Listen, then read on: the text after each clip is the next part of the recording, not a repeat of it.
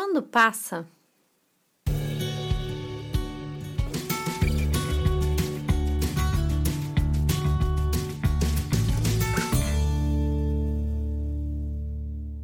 Oi, gente, tudo bom? Sejam bem-vindos a mais um episódio de mais um podcast aqui no Na Nossa Vida.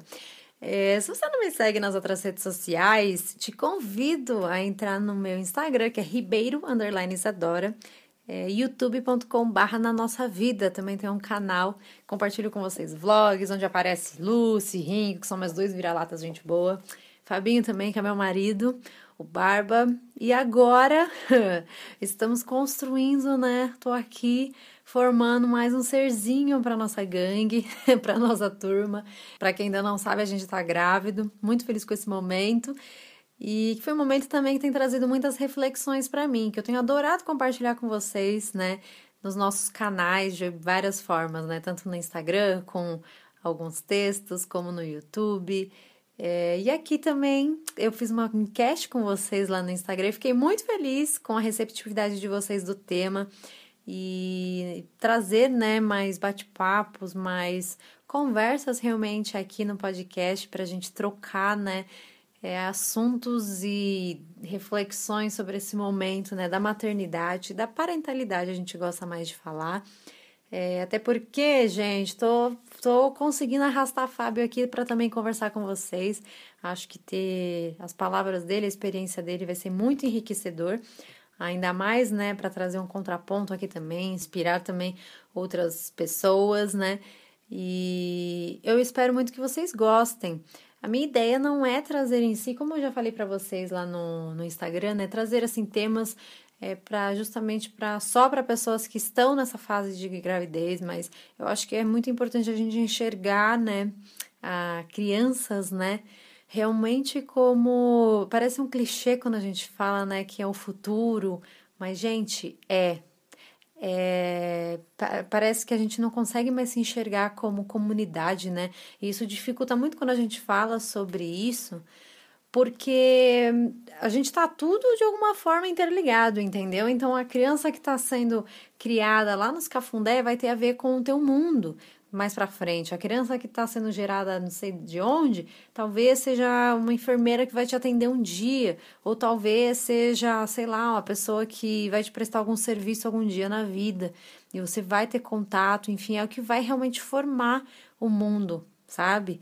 Então, acho que é muito importante quando a gente fala, é, trazer né, esse tema, esse tópico aqui, porque eu acho que quando a gente fala também de educação de alguma forma, né, de conversas mais positivas, comunicação não violenta, comunicação mais empática, é, a gente aprende mais sobre a gente também. E a gente tem aprendido muito por aqui. Eu que o diga, né, gente? Porque no caso, estou com um pouquinho, né, mais na pele é, dessa história toda. Tento compartilhar o máximo com o Fabinho, porque é um momento em que. Eu, eu, eu vou trazer essa pauta aqui para vocês, né? Se pai realmente só, só vira pai quando nasce. Acho que o Fábio tem uma opinião muito que eu compartilho muito com ele sobre isso. Mas eu tento compartilhar com ele ao máximo como eu tô me sentindo durante desde o comecinho, para realmente ele entender e fazer parte disso que eu tô vivendo e fazer sentido para ele, sabe? Então foi, para quem acompanha os diários de gravidez, né, já sabe um pouquinho, mas é, eu queria trazer essa reflexão por aqui também, né? Porque o primeiro trimestre é o mais delicado, né? E muita gente, né, só deixa para contar tá, da, que tá grávida depois do primeiro trimestre.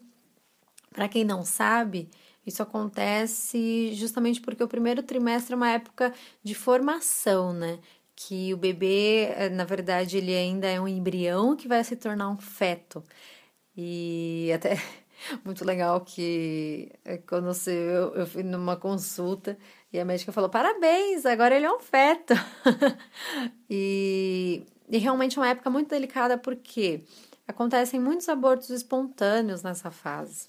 Então é um período muito, muito, muito ansioso e essa é a palavra. É um período ansioso demais para os pais e é, a família até curte um pouquinho mais, porque acho que está um pouco mais distante, mas passa, gente, um mundo na nossa cabeça. passa. E ao mesmo tempo que passa tudo, não passa nada. Sabe aquela sensação de tipo um, uma avalanche? Que você tá, tipo, até. Sei lá, imagina um caminhão de areia caindo em cima de você, você tá sentindo todo aquele peso, tudo aquilo, e ao mesmo tempo você tá, começa a ficar amortecido de tanto peso. É mais ou menos essa sensação mental.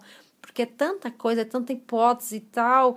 E não é que você não pode, é, tem que não saber, né? Porque é importante a gente ter o conhecimento, putz, para saber realmente como lidar, o que está passando e tal. Mas até porque acho que a gente tem que se preparar, né, para situações sejam boas ou sejam ruins. Isso não faz da gente como se a gente estivesse torcendo ou causando isso, sabe? Acho que a gente tem muito essa mística, né? Então é muito importante essa preparação. E, na verdade, é, eu gosto muito de falar essa palavra preparação, porque hoje eu enxergo como uma preparação. Quando eu estava passando por esse primeiro trimestre, é, eu estava muito, muito ansiosa. Compartilhei com vocês no primeiro episódio, né, do Diário de Gravidez, o primeiro episódio mesmo, né, que eu, que eu falei do primeiro trimestre até o quarto mês.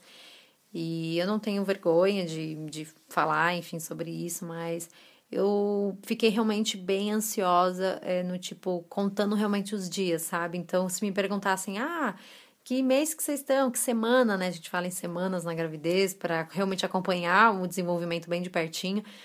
E eu já sabia, tipo, ai, ah, tô na semana 5 com dois dias, tô na semana 6 com quatro dias. Tipo, realmente eu estava contando para passar esse momento de forma mais sadia possível.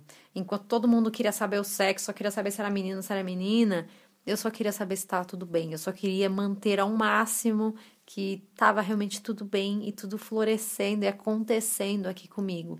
Porque é realmente muito delicado. Eu tive muitas pessoas próximas que sofreram abortos espontâneos e é muito, muito mais comum do que a gente imagina. Então, não é à toa que mães ficam muito aflitas, pais, né? É, mas esse podcast, talvez você esteja passando por essa fase, eu conheço alguém que esteja passando por essa fase e queira compartilhar com essa pessoa, é justamente para trazer talvez um pouco de alívio, que pensar dessa forma me ajudou muito, sabe? Entender realmente como uma preparação. Ah, uma preparação você quer dizer dos nove meses de gestação, que é uma preparação, não sei o que, também, vou chegar lá nesse assunto.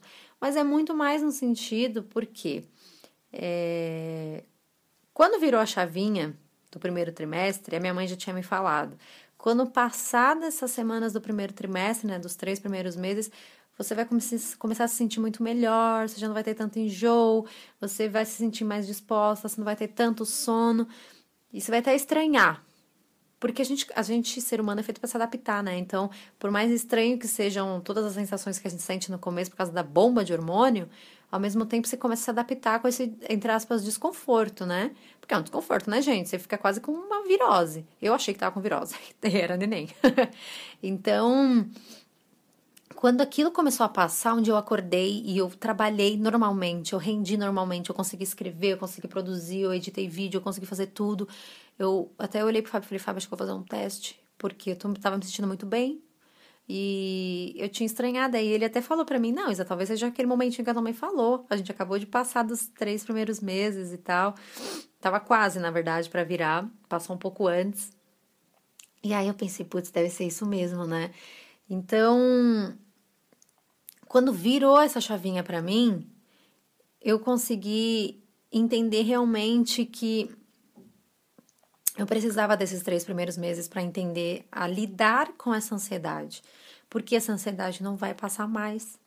Essa ansiedade do o bebê tá tudo bem, tá tudo certo, ele tá com saúde, ele tá se desenvolvendo bem, isso nunca mais vai passar. É, eu posso, você pode fazer essa analogia com o que você quiser, né? Porque eu acho que a gente passa por isso em qualquer momento da nossa vida, mas no caso, quando a gente pensa no desenvolvimento né, de uma criança, é um pouco mais nítido da gente, de vocês conseguirem entender, né? Mas expandam essa reflexão na vida de vocês, sabe? Eu achava que quando virasse os três primeiros meses eu ia ficar tranquila. Tipo, agora tá tudo bem. Só que aí você começa a ter contato com outras coisas. Nossa, ele precisa ter a medida tal da nuca do não sei o que. Precisa ter não sei o que, papapá. Precisa acompanhar o nível de, de açúcar não sei o que. Precisa acompanhar o nível de açúcar no sangue. Precisa acompanhar a pressão. Precisa acompanhar não sei do que. São tantos detalhes, é tanta coisa que não tem como a gente fugir, porque a gente tem que saber, a gente tem que acompanhar, tem que saber se tá tudo bem. E, e que não vai passar. Ele pode, essa criança que eu tô aqui, pode ter, é, sei lá, 15 anos, 18, 20, 40 anos de idade nas costas. Eu vou olhar para essa criança que sempre vai, eu sempre vou lembrar do dia que parabéns, você virou um feto. E vou estar tá preocupada, vou estar tá ansiosa. Será que tá bem? Será que tá tudo bem? Sabe aquela coisa de pai e de mãe? Nunca passa. Então, o que a gente tem que tomar como lição dessa fase, que eu tomei como lição para mim, é que a ansiedade, né, essa ânsia da gente querer o bem, da gente querer estar bem, manter o bem, o bem-estar, nunca vai passar. A gente tem que aprender a lidar com ela.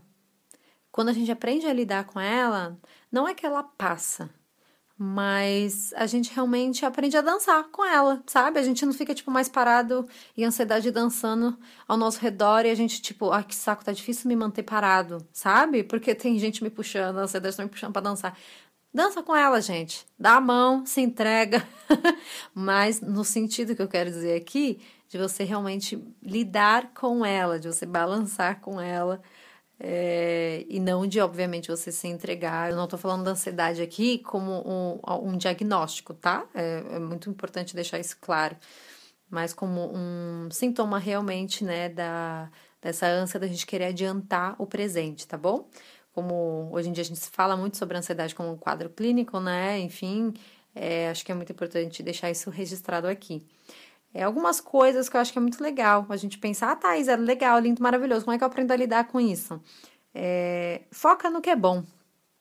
A gente tem muito essa mania, né, de, ou ele tá assim, 80, não vou nem falar que tá 99% e 1% ruim, sabe? Porque às vezes tá mais ruim. Então, pensa que tá 30% ruim e 70% bom. A gente foca nos 30%, né? Então, tenta sempre focar no que tá bom, sabe? No que tá legal. No meu caso, eu me apegava muito que eu tava me sentindo bem.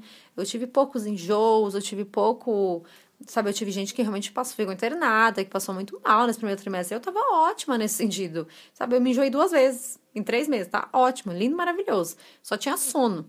Então, eu tentava focar nisso, sabe? E o segundo ponto, né, se distraia. Então, eu tentava pensar o quê? Bom, eu não consigo adiantar o tempo, eu preciso aprender a lidar com isso, porque essa ansiedade não vai passar. O que, que eu posso fazer, né? Bom, foquei no que é bom, legal e vou tentar me distrair. Então, às vezes eu saía para caminhar, eu ainda não estava podendo correr, né? Agora eu já voltei, mas antes não estava podendo correr, então saía para dar uma caminhada, saía, convidava meus pais para saírem para caminhar comigo, para irem em algum lugar, para ver algumas coisas para me distrair. Eu tentava encontrar mais minhas amigas, é, tentava tomar mais alguns cafezinhos com outras pessoas para realmente distrair a minha cabeça, sabe? E aí eu comecei realmente a entender que é, não importava eu, se eu ia adiantar o tempo ou não. Eu tinha que viver aquele momento, sabe?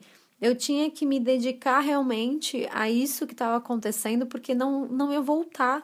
E talvez um dia eu ia me arrepender de querer adiantar tanto, sabe? Porque passa tão rápido, sabe? Agora a gente já tá em janeiro, tá previsto para abril. Então, assim, passa muito rápido. E enxergar que a gente realmente tem que degustar do tempo seja ele bom, seja ruim, seja aflito, aflito, né, angustiante, a gente tem que e aproveitar ao máximo com as pessoas que estão com a gente, que podem realmente nos ajudar. Isso puxa para o outro ponto que é converse. Então, converse com pessoas que você convive, que você confia, que você se sente bem. Se tá difícil de repente, é... faz uma terapia também, não comparando, né, gente? Desabafar não é a mesma coisa que terapia.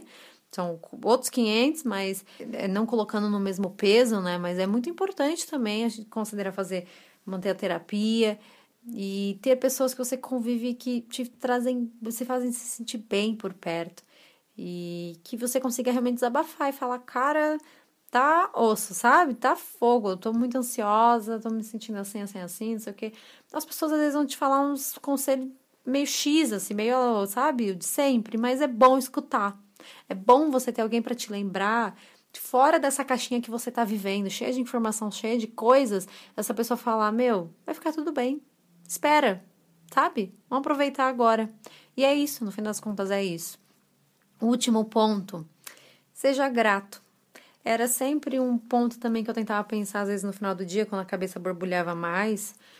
Eu pensava, cara, eu estou tendo a, a, a um privilégio de gerar alguém, sabe? Sempre foi algo que eu tive muito medo, que eu achei que muitas vezes pensei que não poderia.